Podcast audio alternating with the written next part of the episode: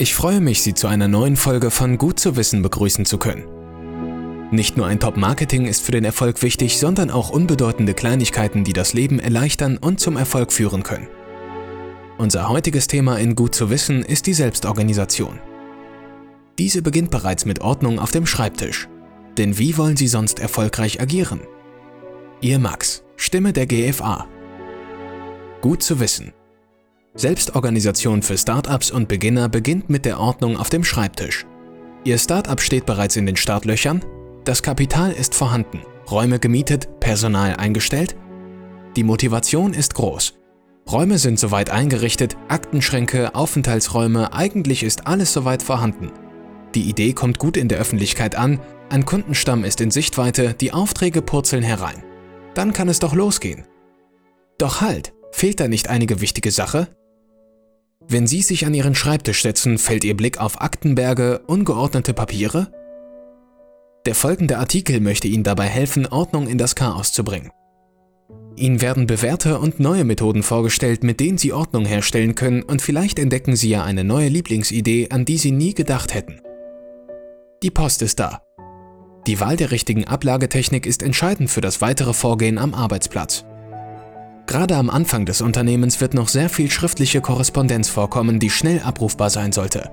Es ist ratsam für verschiedene Arten des Briefverkehrs verschiedene Ablagen zu wählen. Eine für den Postausgang, eine für den Posteingang. Mehr nicht, sonst entsteht ein Chaos, dem Sie nicht mehr Herr werden. Gerade in einem jungen Unternehmen nicht empfehlenswert. Beschriften Sie die Ablagekörbe vorne, damit für jeden sichtbar ist, was sich wo befindet. Wenn Sie mehr auf geschlossene Systeme Wert legen, bieten sich Ablageboxen an.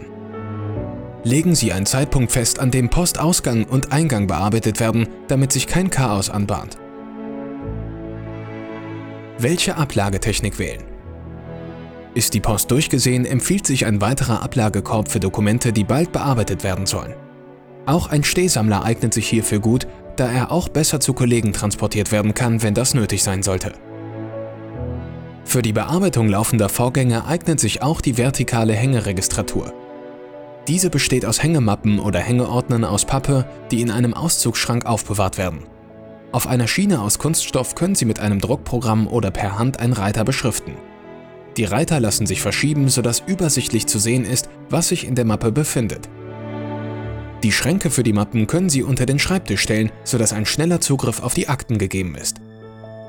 Wenn Sie lieber Aktenordner nutzen, ist eine übersichtliche und lesbare Beschriftung wichtig.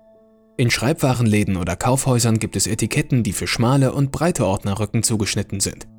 Mit Hilfe einer Software können Sie dann die Rücken nach Belieben beschriften und ausdrucken.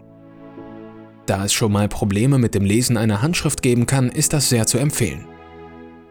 Pultordner sind Mappen, die in Fächern mit den Monatszahlen oder in die Zahlen von 1 bis 31 eingeteilt sind. Sie bieten sich an, um Aufgaben übersichtlich aufzuteilen. Bis zur monatlichen Endabrechnung können Belege hier gut aufbewahrt werden. Helferlein immer zur Stelle. Sorgen Sie zunächst immer dafür, dass Stift, Notizzettel und Utensilien wie Schere, Klebefilm zur Hand sind. Darum kommen Sie nicht herum. Sie können den bewährten Stifteköcher wählen oder eine kombinierte Ablagebox, wo auch wichtige Aktenordner immer griffbereit stehen.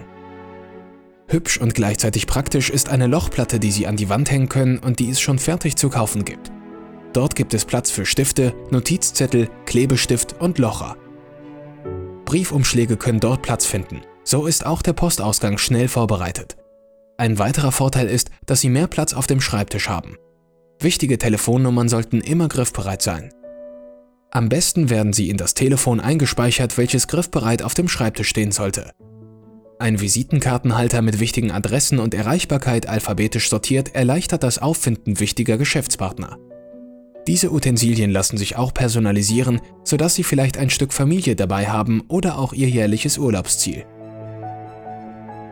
Schreibunterlagen sind clever. Eine abwischbare Schreibunterlage schützt den Schreibtisch vor Flecken und Kratzern und bietet zusätzlichen Nutzen. So gibt es Unterlagen, die als Motiv den Jahreskalender bieten oder Infos wie die wichtigsten Punkte der DIN 5008. Entspannung für das Auge bekommen Sie mit Meeresmotiven. Stauraum für kleine Zettel oder ein Lineal bieten viele Unterlagen mit kleinen Fächern an den Seiten. Telefonnotizen. Immer noch bewährt.